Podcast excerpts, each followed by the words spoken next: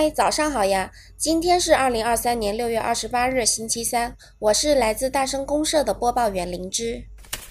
夏天是真的到了，在这个容易让人困顿的夏日早晨里，你会不会也想来一杯咖啡提提神呢？从城市小资的第三生活空间，到格子间里打工人的续命神器；从时髦小众的仪式感消费，到当代年轻人普遍却新潮的生活方式，咖啡品类也逐渐成为中国餐饮王国里的一个重量级角色。近日，瑞幸解锁万点里程碑和每周九块九的万点同庆活动，在各个平台持续刷屏。不知道听友们是否有关注到这个消息？从三年前暴雷财务造假，从而股价暴跌，到如今涅槃重生，瑞幸是如何自救的呢？本期节目的下半部分，我们将一起来探究分析。感兴趣的听友们一定要听到最后哦。今天上半部分依旧是近期的餐饮美食行业动态。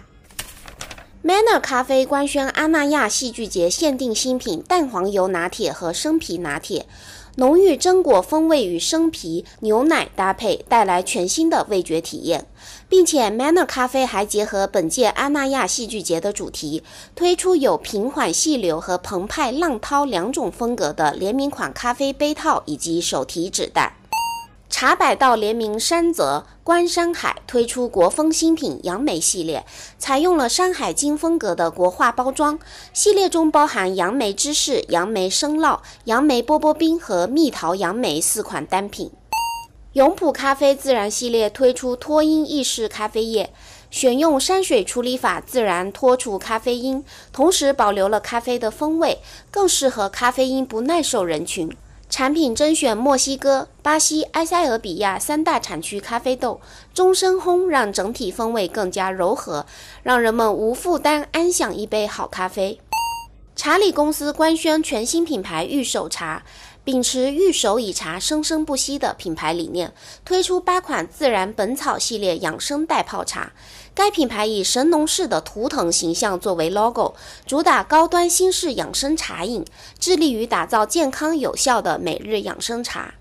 元气森林联名 Nova 咖啡推出气泡果咖系列新品，白桃口味的有种别桃和葡萄口味的爽到离谱，分别加入了 NFC 白桃果汁和 NFC 葡萄果汁，采用全新欧气瓶包装设计，口感清爽醒神。今天我们再次聊聊咖啡市场。最近，咖啡相关内容在线上的传播热度居高不下。抖音平台上，单2023年4月份，标题中含“咖啡”关键词的短视频投稿量就超过300万，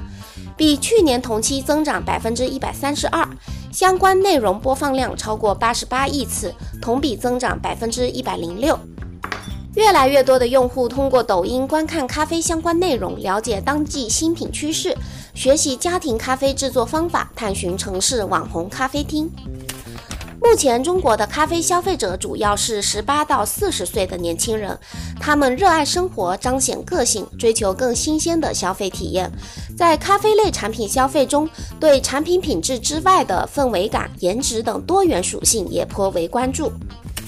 例如，以颜值至上、趣味好玩为基础的无忧轻咖善缘拿铁，所营造出来的清新淡泊的气质，就吸引了大量的年轻用户。咖啡赛道持续高涨，各个品牌激烈角逐，催生出了一个更加纯熟且多元的咖啡市场。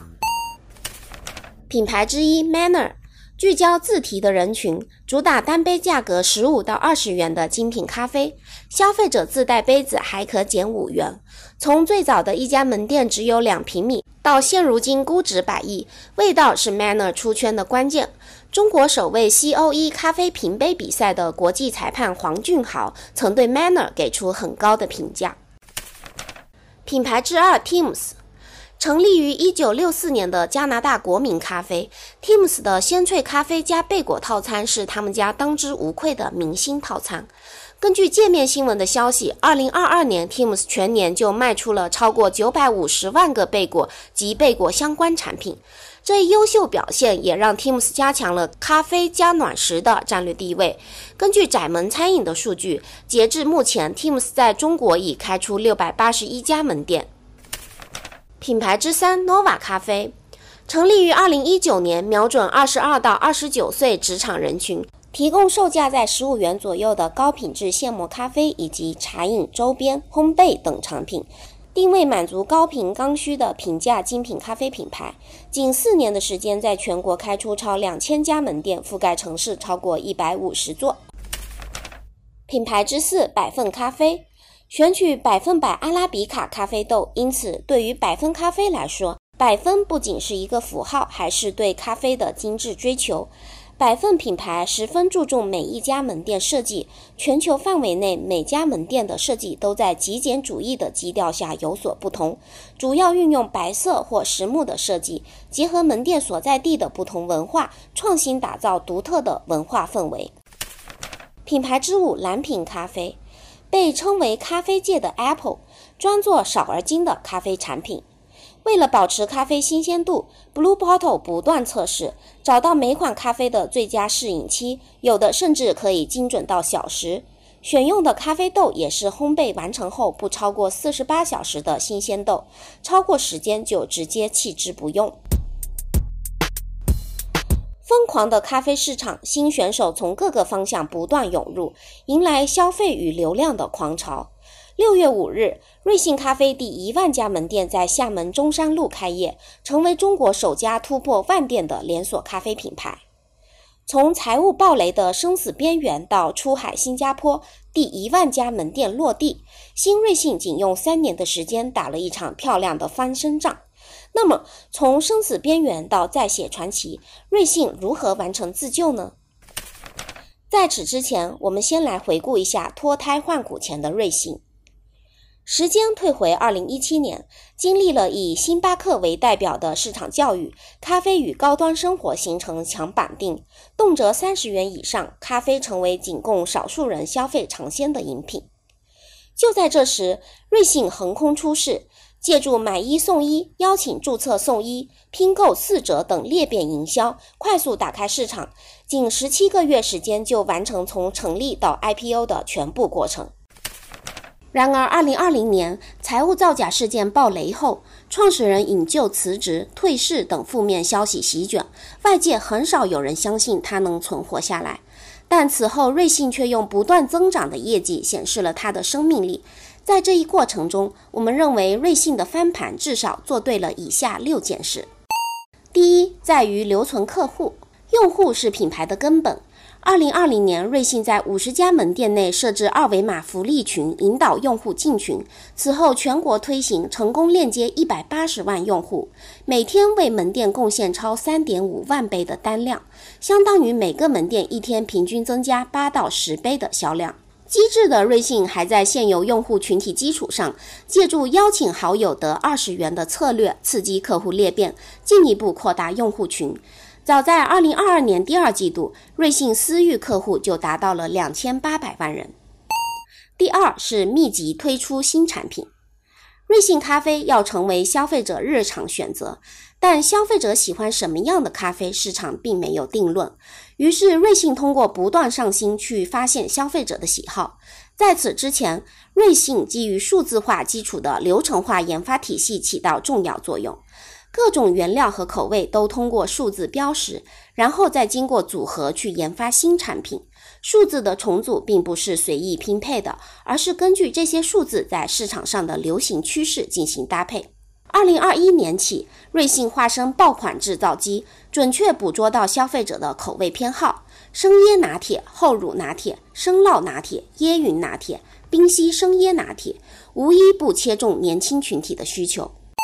第三是数字化的运营，在运营方面，瑞幸最值得一提的就是通过大数据精准定位不同人群，针对性推送优惠券。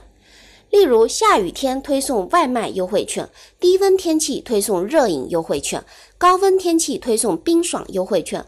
高度精细化、分门别类、最大化的提高转化率。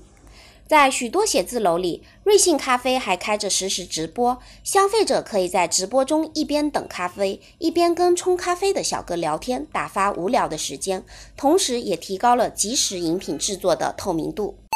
第四，趣味营销加强消费粘性。